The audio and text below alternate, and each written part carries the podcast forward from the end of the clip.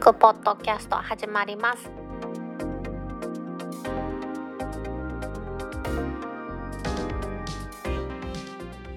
2020年8月28日タックポッドキャスト2第101回目の始まりです。この番組は天王寺アップルクラブの大道とコメントのコーナーからはタックメンバーの北尾姫とお届けします。今日のオープニングはですね以前ですね103回のエンディングでお話ししましたマイナーポイントについてですね。やっと申し込みが完了しましたのでそのお話をしたいと思います。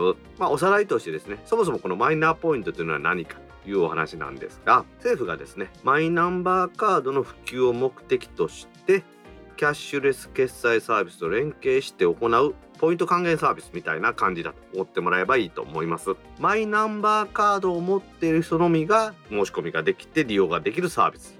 ですよね。舘ひろしさんが出演するようなねちょっとコミカルな CM やってますけどあれです。マイナポイントの申し込みにはマイナンバーカードが必要です。マイナンバーカードを使ってマイナポイントの申し込みを行って申し込み時に選んだキャッシュレス決済サービスでチャージや買い物をしますと利用者金額の 25%2 万円分の25%の上限が5000円なんですけれども。もう申し込み始まってるんですけれどもこの2万円がカウントされるのは今年の9月の1日ですね。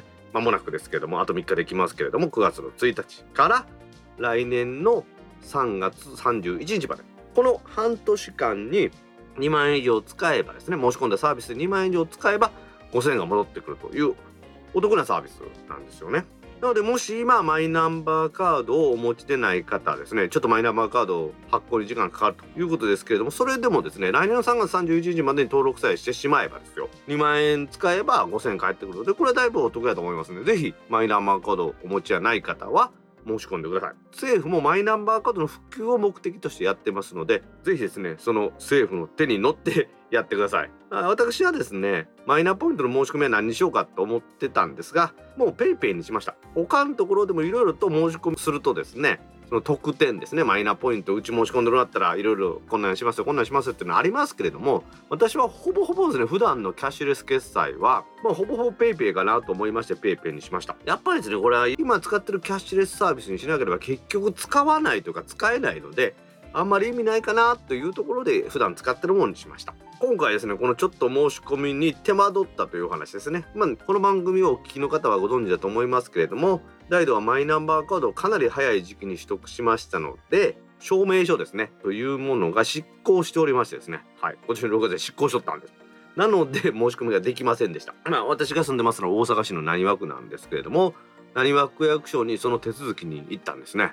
浪速区役所の会長時間は9時朝の9時だったので仕事の休みの平日にですねまあ9時に会長やから5分ぐらい前に行けばええやろなと思ったらもう15分前から区役所の1階の自動ドア開くようになってたらしくてそして入り口のまあ窓口におる方にマイナンバーカードのこの証明書の手続きに来たんですって話をしたら「あはいはいはいどうぞ住民票等の窓口何番の窓口行ってくれたらいいです」って言われたんでそこに行ったんですね。そしたら全然先客がいなくてですね私が1番に並んだらパッパッパッとそれでもまあ9時の会長時間には3人ほどしか並んでませんでした。でせーので開いた瞬間に窓口で電子証明書が執行してますのでその手続きお願いしますっていう話をしたら「はいはいじゃあ本人確認の書類を見せてください」って言って運転免許証とか確認してもらって「はい確認できましたのでじゃあこの待合カードこの番号でお呼びしますのでお待ちください」って言われて座ろうとしたらすぐ呼び出されてですね今度は連れて行かれたところが窓口ではなくて窓口の奥にマイナンバーカードのその発行手続きとかですよね。証明書なんかを入れたりするようなコンピューターが何台かあってま、仕切られてるんです右も左もですね。そこで対応してくれてですね。執行されてるということですから前と同じ暗証番号にしますかって言われてはいそうしますって言ったらピッピッピッピッあじゃあ入れてくださいって言ってタッチパネルみたいな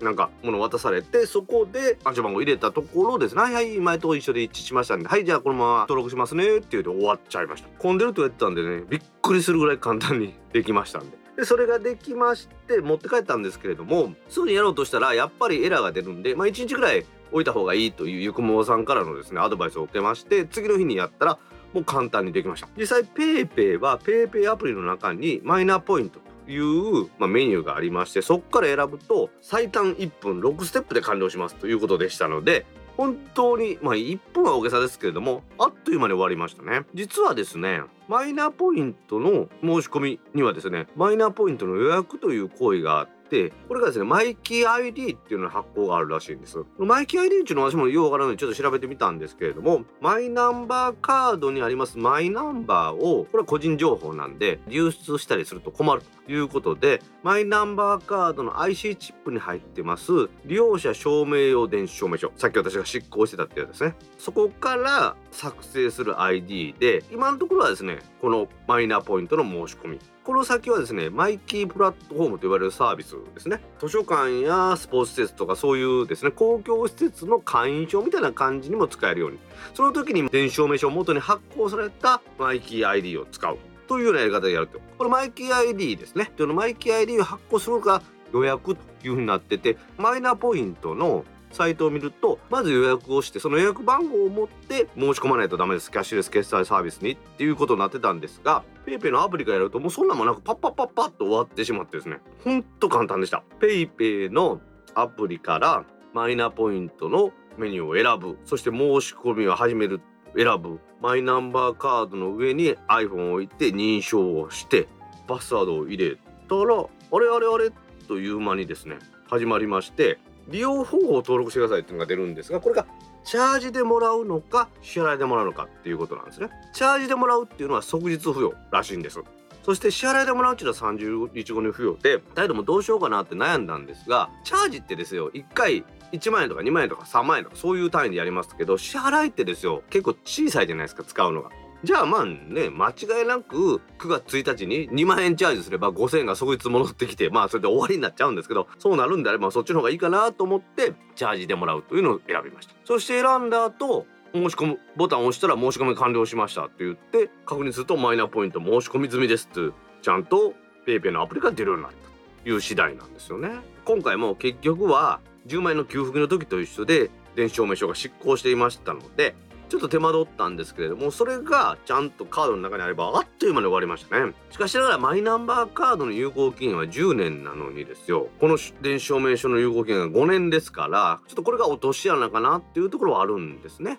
ですので私みたいに本当に初期の頃に申し込んだ方はメリットが今まで5年間ですよ。ね、行政続きが簡単になるとかありましたけどそれ以外メリットがなかったのに急にメリットが出てきたところでおお証明書の有効期限切れかよというような笑い話みたいな話になってしまいました。マイナポイントの申し込みはですね1回行いますと連携するキャッシュレス決済サービスの事業者は変更できませんのでね皆さんもよく悩んでやってもらったらいいと思います。マイナポイントの申し込みに対する特典とかいろいろあるとは思うんですけども結局はいつも使うキャッシュレス決済サービスがいいと思いますんでね。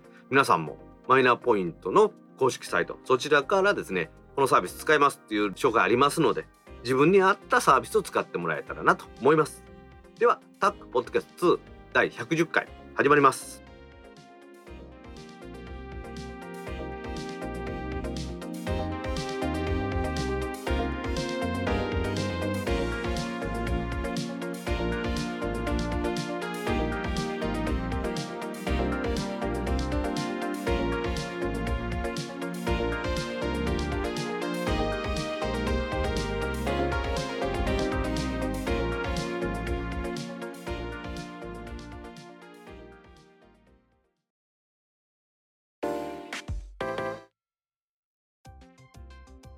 タック公式ツイッターアカウントでリツイートした記事を紹介します。2020年8月20日19時41分にリツイートした記事です。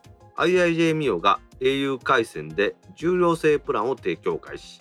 1が480円から IT メディアモバイルからの記事です。IIJ インターネットイニシアティブジャパンがですね8月の20日に au 回線を用いましたタイプ A 向けの新料金プランで重量制プランっていうのを提供するということです。もうすでにですね、8月の20日の10時から IIJ ミオのウェブサイトで申し込めるということなんですね。IIJ はプラン D とプラン A がありまして、プラン D というのがドコモ回線、プラン A が au の回線を使っているんですけれども、プラン A の専用にして重量制ということなんですね。データ SIM で SMS 付きタイプ D の時は SMS は別料金なんですがタイプ A の場合はもともと SMS 付きですのでこれで1ギガで480円2ギガまでが700円で3ギガ以降は1ギガごとに200円が加算されて20ギガが上限。音声通話を利用する場合は700円が1回線あたり加算されますので1ギガまでが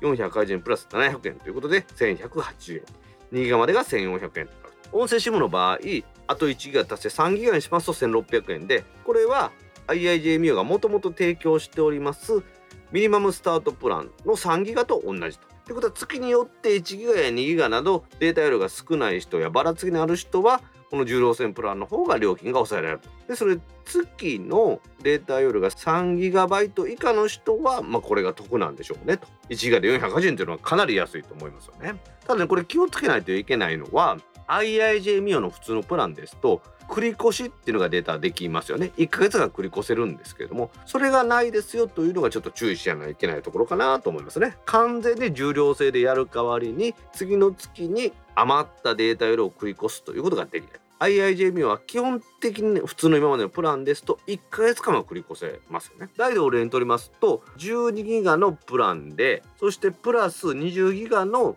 追加容量を申し込んでます。月々32ギガを使ってるんですけどもだいたいですね毎月32以外に行きませんのでその前の月の容量を繰り越すということが多いんですよね。すると結局月の初めには64ギガ使えるというような感じになってますので、まあ、まあそういうのがないですよということですね。その代わりにいろいろ工夫されたサービスがありまして使いすぎを防止できるようにあらかじめ設定しましたデータ容量に達すると通信速度を 200GBps に制限します。ストッパー機能というのもあるんですね。これは月の途中でもストッパー機能を発動させる上限変えれますんでね。これも便利ですよね。なので2ギガプランの人が1ギガでストップにして使いすぎを防止するということもできますし3ギガプランの人が1ギガでストップっていうのもできますしそしてそれを途中であじゃあ2ギガにまた変更しようかっていうのもできるということなんでこれはなかなか便利なのかなと思いますね。さらには最大2枚の SIM が追加できますので合計3枚の SIM でデータ容量をシェアすることもできますよ。1枚の追加料金は1ヶ月あたり400円ということですからそれも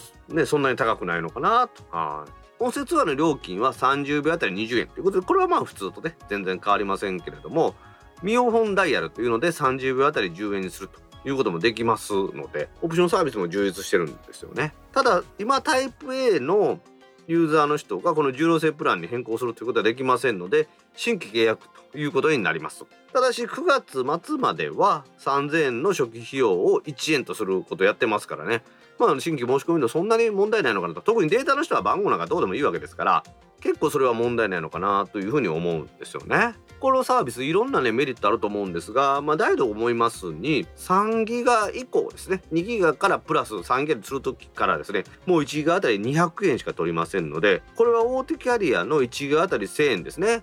追加容量で。っていうのに比べるとだいぶ得だと思いますので業界最安値と言いますかいいんじゃないかなと思うんですよね。ただし何度も言いますけれども繰り越し機能がない。ということなので繰越がない代わりに低めの契約にしてどんどん足していくということができると思いますんでね。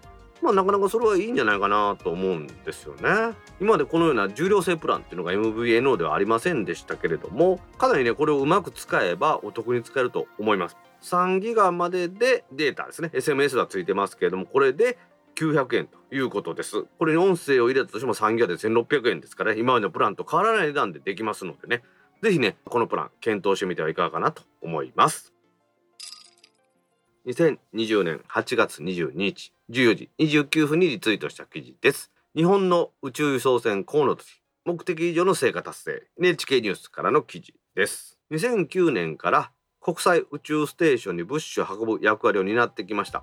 日本の宇宙輸送船コウノトリが全ての運用を終えたということを受けまして JAXA が記者会見しまして当初の目的以上の成果を達成できたというふうに11年間を総括したということなんですよね。今年の5月に打ち上げられましたコウノトリの9号機は8月の19時未明に国際宇宙ステーションから切り離されまして大気圏に突入して全ての任務を終えました。11年前に、まあ、試験運用から始まりましたコウノトリは一度に6トンの物資を運ぶことができる日本が課した無人の輸送船で宇宙飛行士の生活に欠かせない水や食料などさまざまな物質を運びまして国際宇宙ステーションの運用をさせてきました。で今回の不要機はこれで終わったということなんですよね、まあ、必要な物資を補給するだけではなくってうちの番組も以前取り上げましたように不必要なものを回収してそしてそれを体験途中させるというようなこともやっていました。もともとですね日本の宇宙技術っていうのはなかなか信用されていなかったんですけれどもそこをですね跳ねのけましてですね計50トンの送り届けました。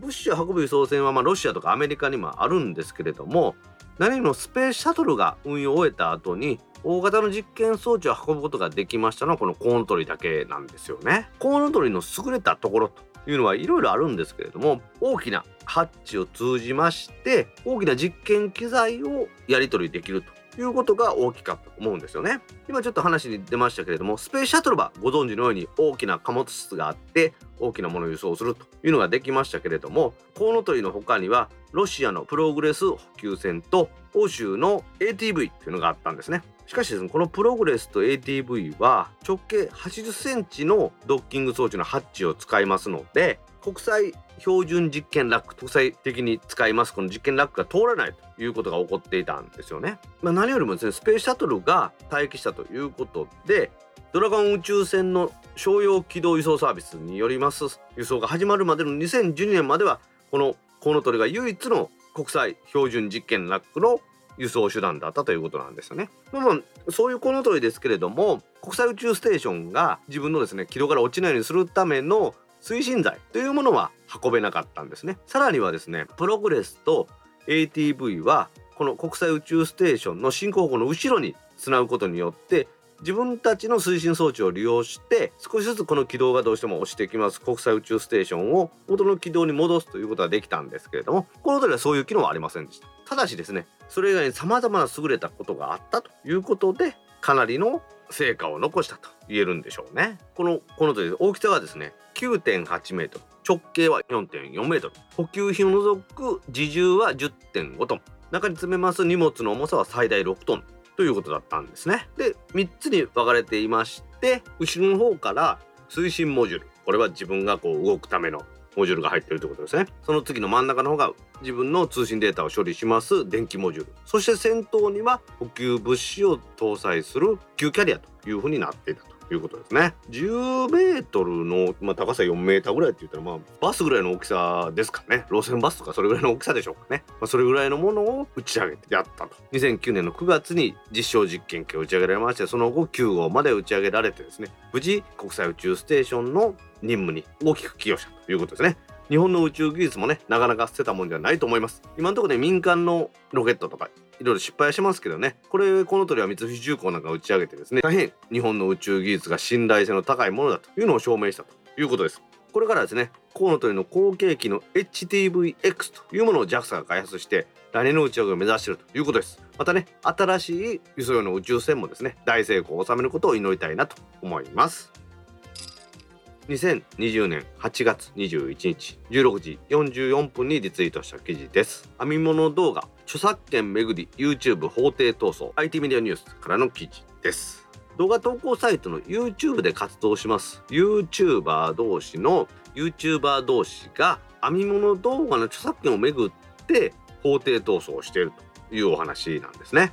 富山県の女性が投稿しました動画を削除されたのは該当しない著作権侵害を申し立てられたためだとしましてその申し立てました神戸市の40代の女性 YouTuber らに慰謝料など110万円の損害賠償を求める訴訟を起こしたと。この裁判の原告の人が編み物についての YouTube 動画を上げました。上げた日本の動画について被告側が著作権侵害を YouTube に申し立てたと。そうすると YouTube 側がその申し立てに基づいてですねこの動画2本を削除したと。それを削除されたということで原告側がその著作権侵害を YouTube に申し立てた人に対して損害賠償を求めて提訴したということなんですよね。この裁判の訴状などによりますと原告と被告は共に編み物を行う様子を動画撮影して公開している YouTuber さんだということなんですね。でこの原告の女性動画を削除された方の女性ですけれどもこの女性がポーチとブッカバーを作成する様子を撮影した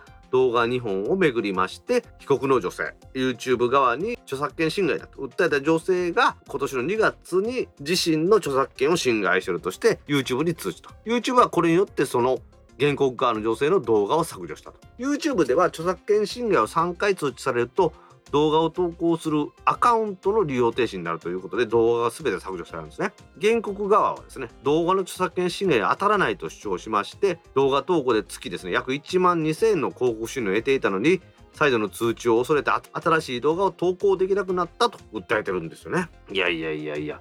なんかちょっとねこれねちょっと気持ち悪いなと思うのはこの動画がどういう動画か知りません？この編み物動画。知らないんですけれどもこういうふうなことが起こった時にですよ。原告側は今言いましたように著作権侵害なんかしていないよと言ってるわけです。ですが YouTube に誰かが私の著作権を侵害されているというふうに訴えた場合ですよ。その著作権を持ってる人が正当な著作権を持っててそれを訴えているのかというのは YouTube 側はあまり精査せずに申告されたらすぐ動画を削除する。っていうようなことをやっているようなんですよね。だからこの非公開の女性というのは独自ガイドラインっていうのをその自分のブログに書いていてその独自のガイドラインに自分が抵触したと思うことがあったら著作権侵害だというふうに YouTube に通知してるらしいんですよね。もしこれが悪意のある行為であればですよ。今回この原告被告側どちらも悪意があるという話をしてるではありません。YouTube の動画サイトを運営する方針として現状では悪意のある人が例えばうちの友人も大阪のもんでもそうですけどこれ著作権侵害してますっていうふうにですよ。訴えられたとしたら内容とかその人の著作権侵害してるというふうな訴えたことが正当かどうかは別として動画を削除されてしかもこれが3回になるとアカウント停止されるなんかちょっと怖いというかですね恐ろしいというかなんか嫌な感じがするなっていう話なんですよね。もうすでに海外ではそのように悪意のある通知によってですねアカウントが停止されたりすることによって訴訟が起こったりだとかですね、まあ、あとはその暴力事案といいますかですねそういう事案に発展しろということもあるみたいですのでなんかこれをきっかけにうまくですねなんか仕組みが出来上がったらいいなとは思うんですよね。著作権の侵害についてはその裁判所が判断したりすることですけれども今回の原告の被告の人にしてもどっちにしてもしてもですよ自分が先に動画を上げましたそしてそれに似たような作品を動画で上げられたりしたらいやこれ真似してんじゃないの？というのは水かけ論じゃないんですけれどもどうしてもお互いそういうことが起こりやすいと思うんですね。それが本当に著作権侵害なのとかいうのは私にはよくわからないんですけれども今の YouTube の仕組みとしてはそのように、まあ、言ったもん勝ちみたいなところがありますんでねそういうところを正せるようになったらいいなというような私はこれは話だと思うんです。まあ、何度も言いますけどそのどっちの YouTuber の味方をするわけでもありませんがこういうのっていうのはどうしてもですね真似した真似しないっていうのは起こるのかなっていう気がしますんでそこをこの YouTuber がどのように解決していくのかっていうのはこの訴訟とは別に YouTube に考えてもらいたいなと思うんですよね。YouTube の動画ですね、まあ、YouTuber じゃない人も Google のアカウント持っていると動画アップしてる人多いと思います。そういう人もこれはねちょっと考えてもらいたい問題だなと思います。2020年8月20日7時50分にリツイートした記事です。券売機に並ばず注文できる松屋モバイルオーダースタート。セルフサービス店舗が対象。ポイント20%還元キャンペーンも。IT メディアモバイルからの記事です。松屋フーズはですねスマートフォン向けのアプリの松屋公式アプリにおいて券売機を使わずに注文できる松屋モバイルオーダーのサービスを開始しました。利用には会員登録の他にクレジットカードの登録が必要になります。どうやら松屋の公式アプリを使って松屋モバイルオーダーをするとでクレジット決済すると。で券売機に並ばないで商品を受け取ることができるということらしいんですよね。ですがこの松屋モバイルオーダーっていうのは松屋松野屋マイカリー食堂松そばという店舗のうちですねセルフサービスを導入している店舗のみで利用できる。非セルフサービス店舗だとかあとは競馬場内だとか高速道路のパーキングエリアの店舗などは使えませんよというふうになっています。セルフサービスを導入というのはできれば私あの持ち帰りのみの話かと思ったらそうではないらしくてアプリを起動して注文するをタップして松井やモバイルロードをタップして店舗検索を実行して目当ての店舗の店内弁当選択をタップして店内でお食事か持ち帰りかを選んでメニューを選択できるということですので店内で食べることもできるんだなということなんですよね。まあでもですねこの話を聞いておーなるほどなと思うんですがちょっとこの松屋の公式アプリの評判をネットで調べてみたらですねかなり悪いんですよねこれねなんでかなり悪いかってちょっと調べてみたらですねもともとマクドナルドがやってますこのモバイルオーダーっていうのの出来があまりに良すぎてそれと比べて悪いと思ってる人が多いようなんですよね。まあ、マクドナルドのこのモバイルオーダーの説明をしますと松屋さんの話とあまり変わらないんですがマクドナルドのモバイルオーダーではですねスマホでマクドナルドの商品を事前注文できる専用アプリだと。このモバイルオーダーアプリからあらかじめ注文決済が完了していますとレジに並ばずです。ね商品を受け取ると。また店内で飲食してる時に追加で物を買いたい時もレジに並ばなくても指定の座席まで運んでもらうことも可能だっていうんですよね。さらにはモバイルオーダーはですね基本的に全国のマクドナルドで使えるということでさっきの松屋の話とはちょっと違うんですよね。さらにさらにですねクーポンも使えるんですよ。ですからマクドナルド公式アプリでクーポン発行されてると配信が正しいのかもしれないんですけどもそのクーポンが利用できると。でちょっと他の記事でその使い方っていうのを調べてみたんですけれどもまずは事前にマクドナルドのアカウントでログインが必要だそうです。どこのお店を利用するのかという選んで注文をしてですね。そしてまあクーポン使うとかそのまま置いといたとしてカートに追加します。そしてここで優れてるっていうのは注文を決定したとしてもですねそこからですね店舗に行って決済が確定するまでいつでもキャンセルが可能なんですね。ですのでカートに入れて注文が決定した段階では注文が決定しただけであってまだ注文が終わったというわけではないと。そしてその後にですね店舗に行って店舗に到着というのを選んで店で食べるかテイクアウトを選択してですね初めて決済方法を選択してクレジットカード以外に LINEPay っていうのも使えるらしいんですけどそれで決済したら注文が確定するということなんですね。さらにこれ面白いなと思ったのは店内のカウンターで受け取るか席で受け取るかを選べましてカウンターで受け取ると選ぶとマクドナルドの店舗にありますあの何番のお客様できてますっていうあのあれですね液晶の大きいテレビみたいなところにモバイルオーダーの番号がピッと出ると。そうでなければですねなんとなんとモバイルオーダー席っていうのがあってそこにモバイルオーダー専用の番号がありますのでほとんどのマクドナルドの店舗の座席にはこのモバイルオーダー専用の番号が割り振られているらしくて席で受け取るを選択した場合にこの番号を入力することによってどこの席にいますっていうのが分かって持ってきてくれるということなんですよね。ただしその席で受け取るというのは全ての店舗で利用できるわけじゃないということですがそれでもですねかなり便利だなとは思いますよねさっきの松屋の話とちょっと違うのは松屋の場合は店舗で決済する場合は現金決済も可能なようなんですがこのマクドナルドの公式アプリの場合は LINEPay かクレジットカードの支払いキャッシュレス決済のみが対応しているとちょっとだいぶマクドナルド優れてますのでね松屋がもっと頑張らなあかんかなというとこはあるんですね。まあそれでもですね事前に決済できるということさらには券売機に並ばなくても物が買えるということでねかなり便利だと思います。これからですね様々なこのファーストフード店でこのような仕組みが導入されてですね接触を減らしてですねコロナウイルスの感染拡大と防げたらばいいなと思います。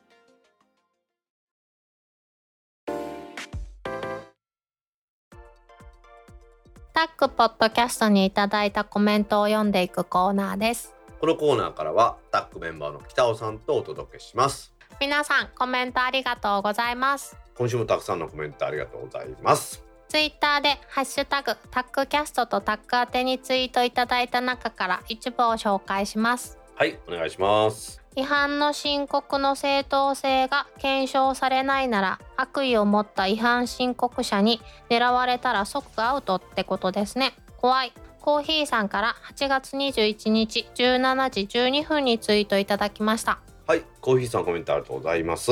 ありがとうございます。これはニュースのコーナーで取り上げたんですけれども編み物の動画の著作権をめぐって YouTuber 同士が法廷闘争しているということなんですね。うんまあ、別にどっちがいいとか悪いとかって私もよくわからないんですけれども今回で揉めているのは A という YouTuber の人が上げた動画に対してうん B という YouTuber の人が著作権侵害を通知しましたと YouTube にですね。うんそれが著作権違反がどうかにまあちゃんと検証せずに YouTube としては動画を削除してそれが3回起こるとどうもアカウントを削除するということが行われてるみたいでちょっとそれが大変ですねということでこのコーヒーさんのコメントになったということなんですね。なるほど。コーヒーさんが書かれたようにね悪意を持った違反申告者に狙われたら即アウトですねっていうことですよね。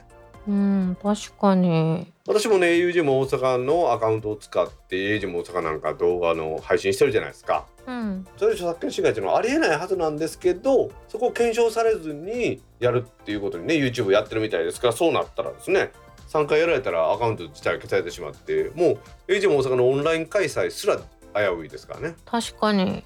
そういうところでやっぱりこういうの怖いですよね。ねうんえ。え、もうそれ一人の人が通報したら、そそれだけで削除されちゃうってことよね。詳しい仕組みはわからないんですけどそうのようなんですよね。へえ。一般的に知られてる著作物であればたくさんの人が言うかもしれないですけどうん。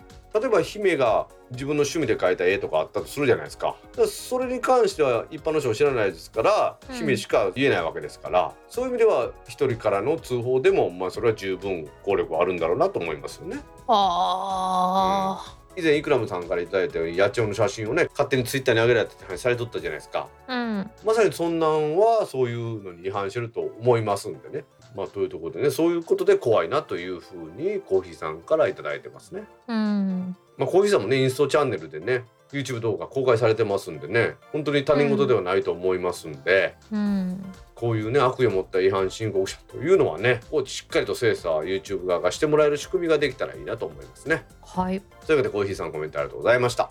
ありがとうございました。続きまして、姫の最後の栄養が可愛いひまちゃんから8月23日14時26分にツイートいただきました。はいもう一ついきましょう。はい。姫は欲しがり屋さん。みどりんさんから8月21日8時42分にツイートいただきました。はいひまちゃんみどりさんコメントありがとうございます。ありがとうございます。姫の最後の栄養ってどんな話かわし覚えてないんですけど覚えてますええよ。覚えてないってことですかええよ。ええよ、ええよ。大道さんが言っちゃってええよ、私の代わりに。もちろん全く覚えてませんわあ、私でも何回も聞いてますからね姫からもらった音源をノイズ消す時にも聞いてますしそれを合わせても聞いてるしさらには編集の時も聞いてますけど覚えてませんどんだけ入ってないの、私の会話が。いやいや意識朦朧として編集してますんでいつもありがとうございます。あの時間はあるんですけど継続してやる時間がなくてですねうん。以前ならそのコワーキングスペースに行ったりして集中してやってたんですけどもうい家でやるしかないからですね今。うん。可愛い子ちゃんたちが邪魔しに来るしね。まあ来ますねあいつらね。あいつらと戦うことが大事ですからね。もうトラックパッドの上に座るんで最近ねポッドキャストの編集の時はトラックパッドやめてもうマウスにしてるんですよ。え、でも、マウスにも寄ってくるんじゃないの？マウスは寄ってくれても大丈夫です。乗れないんで小さいから。あー、でもなんか動くものを追いかけたりとかしたくなるんじゃないの？しかも名前がマウスなだけに。姫は欲しがり屋さんっていうのは何何欲しがってるんですか？うーん。ピクセル 5? ピクセル5なえらい現実的やな。早く出してほしいよね。ピクセル 4A と一緒に出るんやったっけ、4A はもう出てるやろ？ああごめん。ピクセル 4A の 5G と一緒に出るんやったっけ？なんかそんな感じの話出てるよね。へえそうなんや。わピクセル5もいくらぐらいするの？からん。でもあれやで。言うとったらリスナーの誰か買ってくれるかもしれんで。え？ないなえ、今から Amazon のリスト作っとこうかな。う んでももう誕生日終わってしまったしな。なんか以前さワンボタンの山村さんが編集の Mac が壊れてうん。それをちょっとすぐ必要やっていうことで魚井先生が発起人になってなんかそのうん。皆さんのちょっとずつ寄付してくれたお金で Amazon で物を買うみたいなのやってあっという間に達成しましたよ。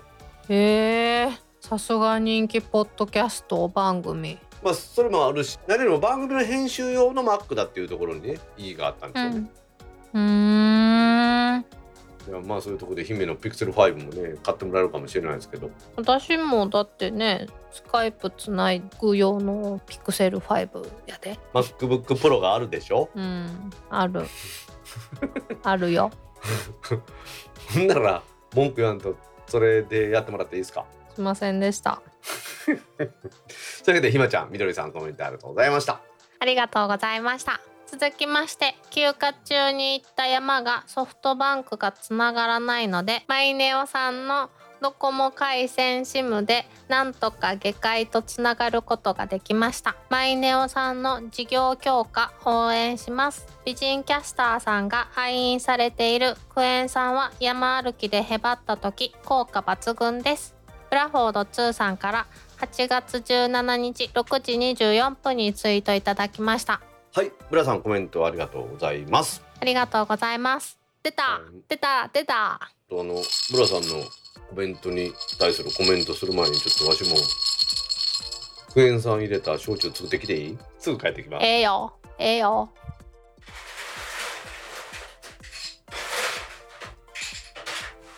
はいクエン酸入り焼酎作ってきました。うんその報告いらん。姫はあれ？クエン酸は何？お酒？何？ハイボール。うん。でクエン酸はやっぱりこういう時にその元気になる効果っていうのはあんなっていうのがよくわかりましたね。以前職場でその昼に運動とかするような機会がよくあった時なんかはポカリゼットのその粉とか最初使ってたんですけどそれだと水分補給にしかならなくってうんなんかやっぱりクエン酸の方がその回復効果が高いっていうことでクエン酸の濃縮ドリンクみたいなのを飲むようになってですよ。へえ疲れが取れたような気がしてたんですよね。でも実際でそういう効果あったのかなという気がしますよね、うん。まあ、なので姫がお酒と一緒にクエン酸を取るっていうのは私も同じようなことやってますけどいいのかなと思いますね。はい。美人キャスターやって。うん 今週もいただいちゃいました。無風じゃねえよ無風じゃ。今週もいただきました。まあ何でも言いますけど私も美人キャスターだと思いますよ。ありがとうございます。あはい。素直に受け止めると困るやつやんね。いやいやでも姫は美人なんですよ。それは間違いないんですよ。私はもう出会った時からそう思ってます。からありがとうございます。2回も言ってもらって。まあそういうわけでねブラさんクエン酸は疲労回復に効果があるかもしれません効果抜群だそうですよ。えそれ何？なんか学術的に証明されとんの？ねブラさんが言ってるから。ああわかりました。じゃあはい。ブラさんが言うたら間違いないでしょう、はい。ブラさんコメントありがとうございました。ありがとうございました。続きまして今回のハイライトはだってキーノートの使い方分かれへんもん。に対する心の底からの知らんがな。なのは内緒斉藤さんから8月21日12時31分にツイートいただきましたはいもう一ついきましょう。知らんがな昔大学で情報リテラシーなる講義がありパワポで絵を描く方法とか始まった時に死んだ目になったのを思い出しました。いられでええやんに激しく同意。プラスさんから8月21日21時39分にツイートいただきました。はい斉藤さんプラスさんコメントありがとうございます。ありがとうございますみんな私の知らんがなは同意してくれてるでしょ？激しく同意ってね。そりゃそうやで。キーノートはただやで。マックオフィスのお金を払ってますけどパワーポイントって何買ったら高いんでしょ？多分。サブスクなんかね今は。あでも買い切りのやつもあるよね。ああるんや。マイクロソフト365やったっけ？あんなんについてるんでしょ？うん。Windows パソコンってオフィスが入ってる入ってないで値段が違うじゃないですかやっぱり。うん、違うね。ワードとエクセルはデフォルトで入ってるけど、パワーポイントは別料金とかあるよね。あそうそうそうそう。オフィス入ってますって言うてもよう見たらワードとエクセルだけっていうのはあるよね。パワポなんでもできんねんで、でも。いや何でもできない例えばインの散歩とかできる？まあいられでいいやんいられで。違うやん、違うやん。社内でパワポしか使えない。えどういうこと？ワードでも何エクセルでもええんじゃん。いやー、パワポの方が最強やねん。プレゼン資料とか。私もパワーポイントは使うこと多いですよ。お1枚で資料を作ることが多いんですよね。うん。もうそれ1枚に集約するというないかに簡単に書くかっていうことばっかり考えてパワーポイントでやってますね。うーん。このワードの1枚もんで書くっていうのもいいんでしょうけどまあそれよりもそのもっとでかい字を使ってですよ。うんだからいいい企画であればその通るじゃないですか。どんな表現しっていうか媒体を使ってっていうのがおかしい。けどワードであろうがエクセルだろうがパワーポイントだろうが分かればいいんでですねうん。で大体ダメなもんはどういう媒体使っても大体ダメですから そうね。でも、なんか言い方一つで変わったりせえへん？うーん私の環境でいうと職場なんか言うともうなんていうんですか上司がもうみんなそういうのはもう長けてる人ばっかりなんで。本質としてどうなのかっていう話ばっかりになりますから例えばパワーポイントが最強だったとしても中身がスカスカであればダメなんだろうなっていう感じはしますよね。確かに。まあそういうわけですわ。だからあそうか結論としてはだからいられ使おうがキーノート使おうがパワーポ使おうが中身が大事ってことか。イエーイ。そういうわけで斉藤さんプラスさん中身が大事ということです。はい。斉藤さんプラスさんコメントありがとうございましたありがとうございました。続きまして仕事を選ばない副知事モズヤンゆっくりもばっていってねさんから。8月18日17時46分にツイートいただきました。はい生駒さんコメントありがとうございます。ありがとうございます。いつも楽しい番組を配信されている生駒さんからモズヤンは仕事を選ばないということですね。よう見かけるよね。大阪市内大阪府府下におったらね、うん。モズヤンあちこちであのかイラストとして使われてますからね。そうそうそうそう。カンピロバクターの帽子のあの焼き鳥焼いてるのは本当ね大変ですよね。なんかさ心斎橋の焼肉屋さんにさ豚が美味しいよって言ってるの知らん、ピンクの豚が。え？何それ？知らん知らん知らん。ピンクの豚がミニーちゃんみたいなスカートとリボンしてうん。ウフってしてるの。私豚だけどお肉大好き。ウフフって。でその向こう側に牛がハートマークで手振ってんねん。ようわからんけどそのキャラクターがうんぬんよりほんまに焼肉がうまいかどうかが問題やな。でもななかなかシュールじゃない。シュールやね。まあいろいろシュールなの見たけどでもそれ可愛い絵やろ。なんかモズヤンの場合はもっとシュールやんか。副知事やからね、これかなりシュールやで。いやほんと最近よく見るよねでもね。飲食店のさあのあああれな。それ吉村知事がねコロナの対策に力入れてますからその大阪風の対策済みっていうやつでね、いろんなところにもねモズヤンのねステッカーというかあれ貼ってありますからね。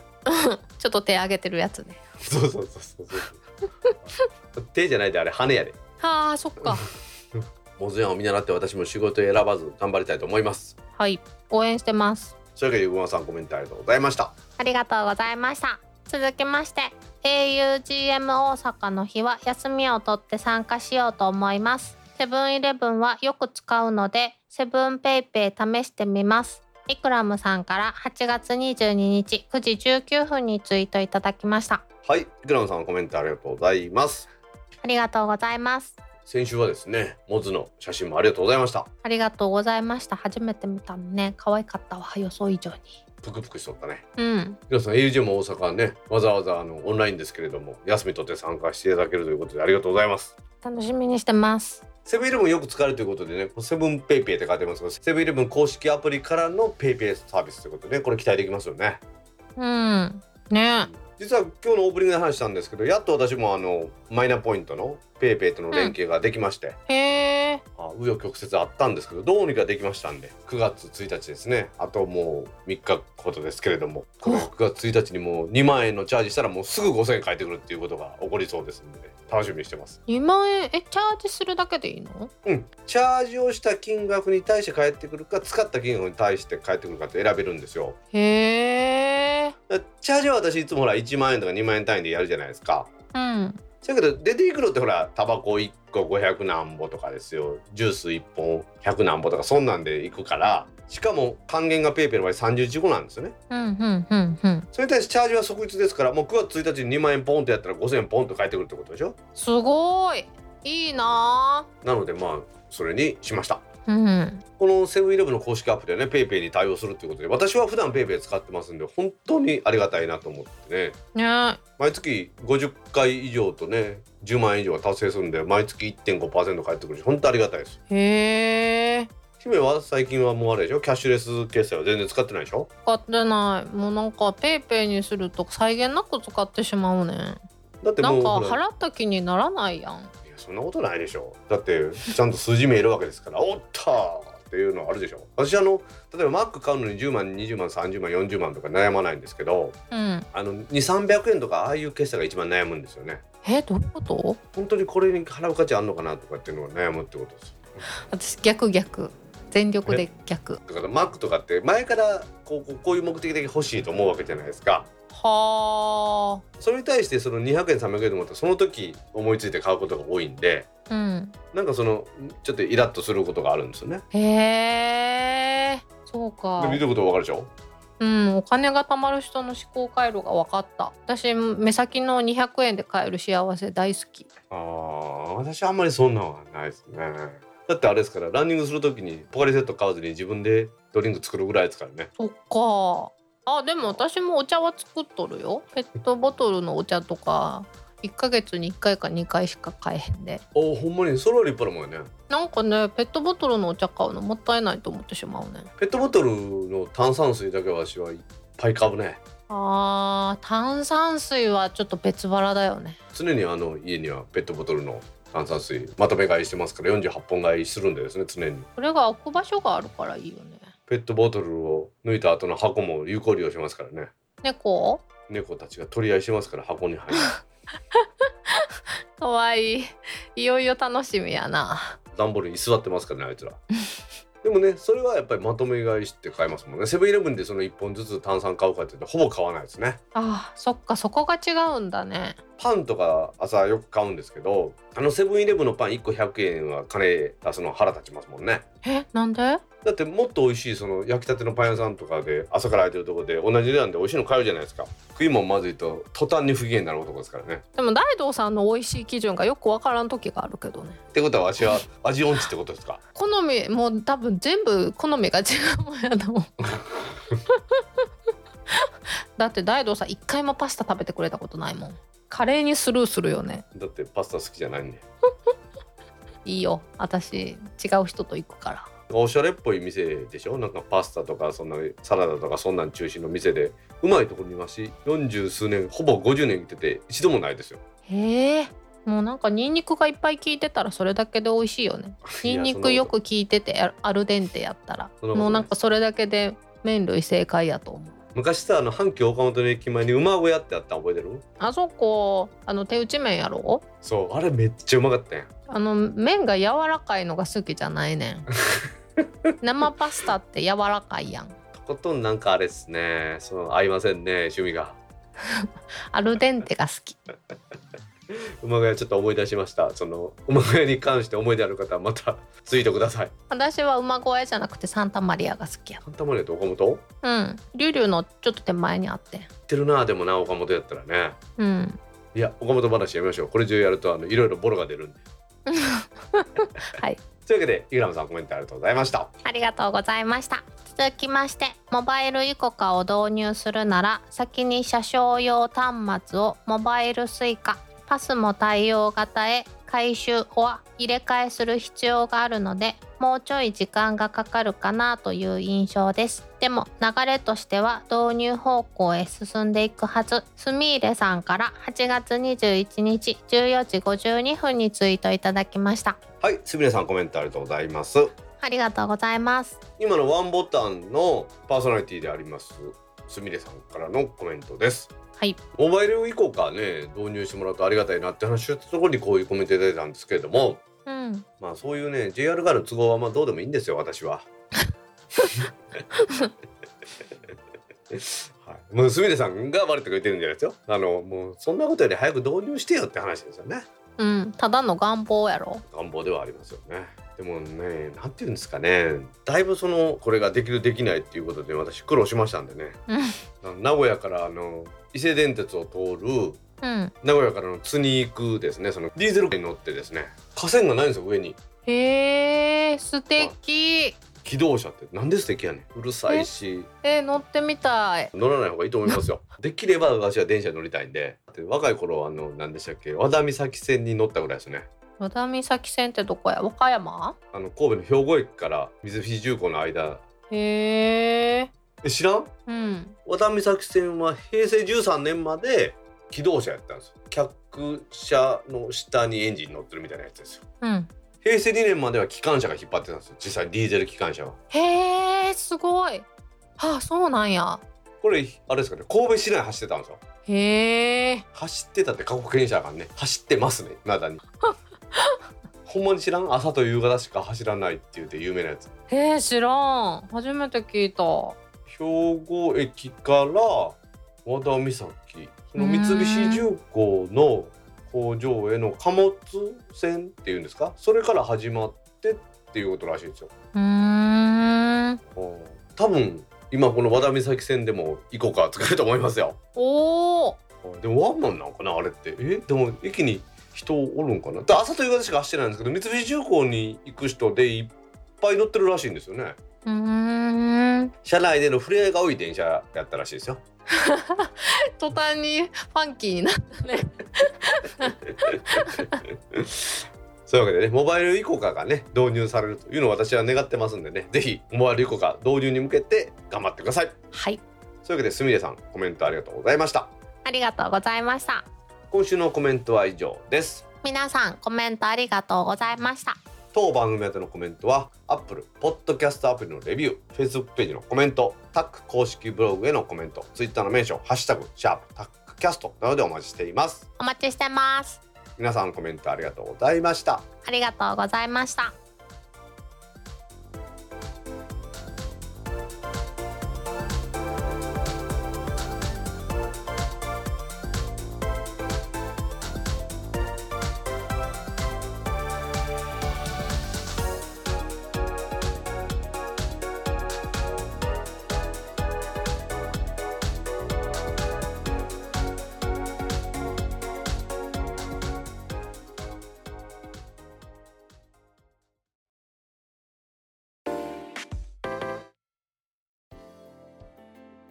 ドキャスト2第110回もエンディングを迎えました。はーい。今日はですねテレカンにええやんということで資生堂がマイクロソフトの Teams や Zoom で最新メイクを楽しめる AR フィルターを提供。カメラアプリスナップカメラ経由。ということでテックランチジャパンからの記事を取り上げたいと思います。はい。資生堂がですねテレビューティーっていうのを以前やってたんですけど知ってる？知らな実は資生堂が2016年にディスプレイ上でメイクを楽しめるテレビューティーというコンテンツ化して自動メイクアプリのテレビューティーというのを試験運用したことがあるんですね。うんそれの延長線上というかプラットフォームはちょっと変わってしまったんですけれどもスナップチャットの PC 用カメラアプリのスナップカメラというアプリを介して PC 用のオンライン会議ツール上でメイクアップブランドマッキアージュの最新メイクを楽しめる AR フィルターの提供を開始したんですね。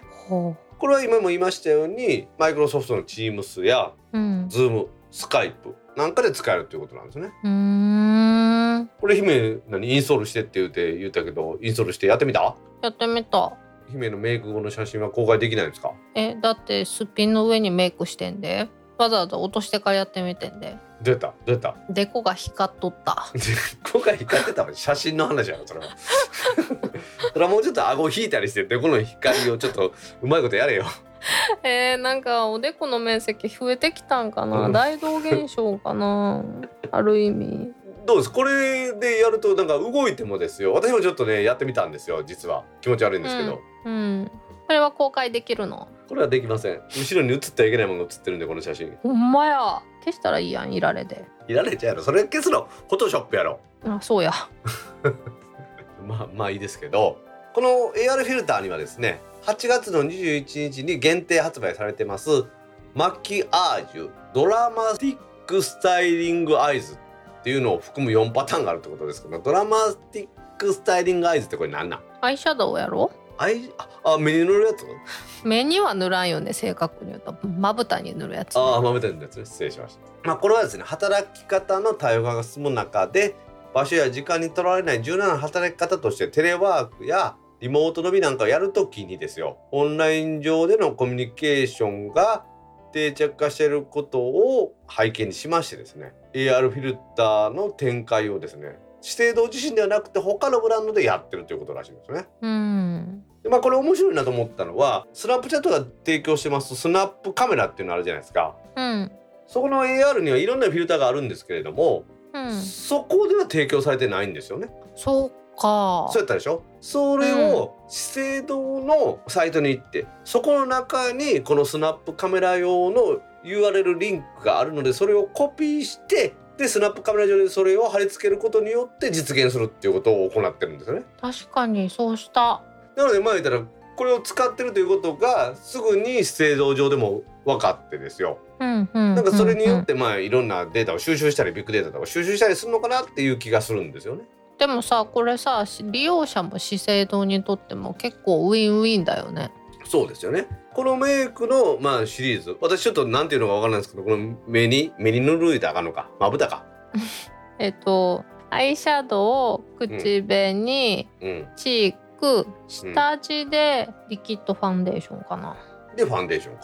うんこんだけの5点セットで4つのメイクを提案してくれてるんですよね。うんなので姫が言ったようにウィンウィンっていうのは女性はこういうせずにあ自分の顔をこういうふうにメイクできるんだっていうのが試せるし資生堂も、これを試してもらった上で現物の商品を買っていただける可能性があるっていうことなんですかね。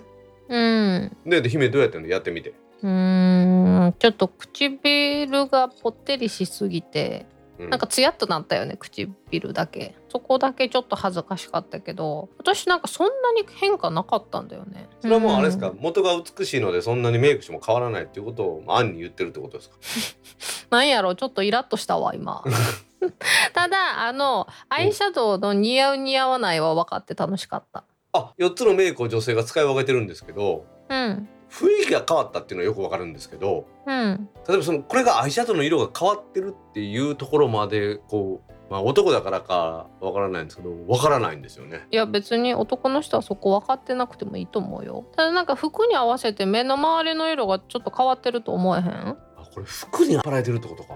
引っ張られてるっていうかメイクってそういうもんだよねなんかすいません全然メイクのこと分かってなくて 分かってたら超絶気持ち悪いけどねでもなんか目をしっかり描いてる女性の方がなんか私は好きですね。うわ昭和今はそういうメイクじゃないんですか？今どうなんやろ？私もなんかメイクのトレンドって全然疎いねんけどあんまり太いアイライナーは入れない気がする最近アイライナーって何？あの目の上に線描くやつああまぶたのところに？そうそうそうそうキワキワになんかこうシュって一筆書きみたいなえ好きやなそんなん。もう限りなく濃いメイクが好き あなんかさでも分かれんねん分かれんねんなんか40代50代ぐらいのおじさんたちってうん。あの多分そういう世代やねん。家にいてもちゃんとメイクをしてほしいとかっていう世代やねん多分。でもなんか最近の若い子ってナチュラル思考やねん多分。ナチュラル思考ですか。なんか服装とかもさ最近カジュアルじゃないみんな。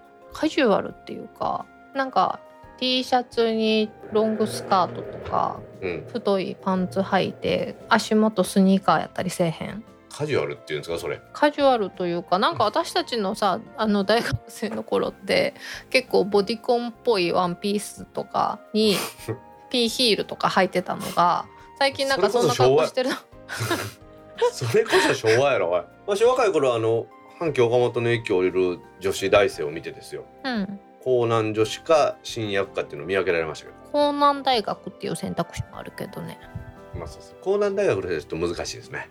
江南女子の人は分かりました、うん。まあ、ちゃんとあの実際に声かけて聞いてましたからどちらですか？やば。まだ髪の毛あった時代やろ。それど何の関係があるのこの話と。いやそっくりそのまま返すわ。あはい。メイクの話でしたね。はい。それはでも今あれですよ。メイクの仕方とか服装を含めてそういうふうに考えてるってことですか？あはい。あはいでも姫言うてん今大学生の時に何？ボディコンにヒールやったんやろ？ボディコンっていうかなんかさノースリー、なんやろ？あれ何？冬そんな寒くなかったんかな？若い時って。コートの下はノースリーブとかキャミワンピとかやってん。でそれ体型が出るやつやろ？うんかも。まずそれを見てまあ多分私も見分けられましたね。多分姫はどっちやなっていうのは。ああそうかもそうかも。もう姫も岡本で降りてたタイプやから、どっちか自分なんて分かったでしょ？まあでも電車の中で大体わかるよね。どっちの方面に行くか。そっか。わしみたいにあれやね。一回降りたとこからではなくてもう電車に乗ってる時に分かるってことだよね。うんわかるね。ちょっと勉強になりました。はい。よかった。うちの大学はあれやけどオタクな男子しかおらんかったからね。いいやん落ち着くやん。電気工学なんか特にあれやから女性おらんからさ。建築学科はねほんと女性ばっかりやったもんねあれ昔から。へえまあデザインとかそういうののあれせ衣装の方ってことかな。あそうそう衣装の方。にはやっぱ女性が多かったってイメージですね。うーん。すいません。なんかいらん話したみたいで申し訳ませんでした。うんすごいいらん話で長引いたよね。で姫的にはこれはあれ使い物なら。んうんとねお肌の色をもうちょっと調整できんのかなこれ。ワンセットだよねうん。どうも調整できないですねこれね。だよね。ファンデーションはちょっと一塗りしたいかなぐらいかな。ああいやでもこれね見本サイトだとなんかみんな皆さん肌が白くて綺麗なんですけど私自分でやってみたらなんか肌ピンクなんですよね。あのこういうママいるよね。でもこれからの時代ですね。こうやってすっぴんの女性がわざわざメイクしなくても AR フィルターでメイクができるっていうのはこれは画期的なことなのかなと思うんですよね。うん。すごいよねこれね。ついてきてくれるのはね。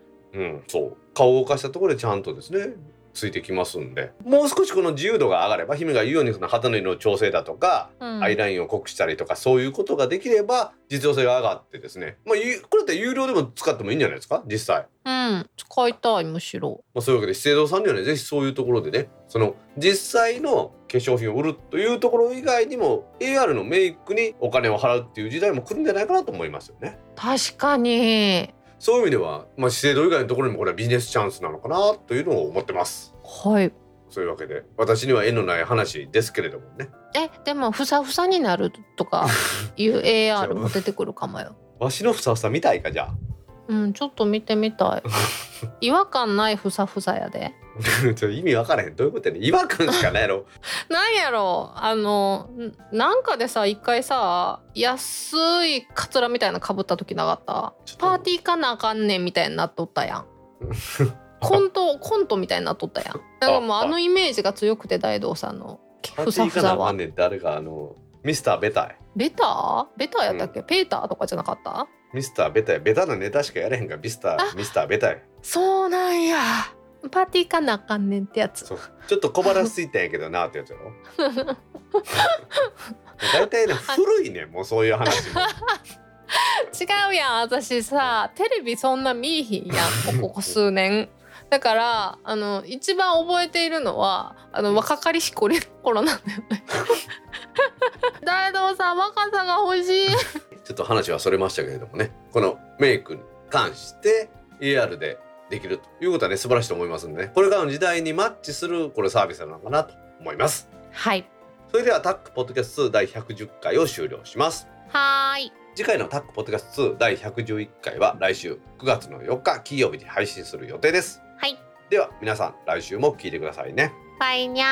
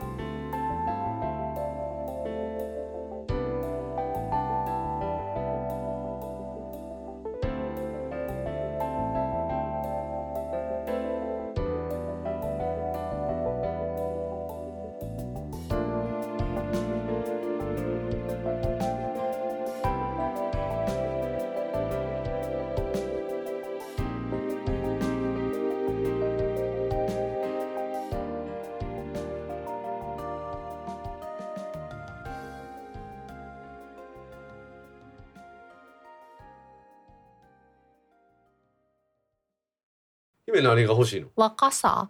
悲しいこと言うなよ。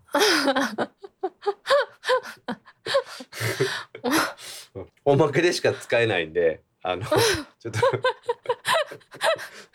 若さ欲しいか？いや。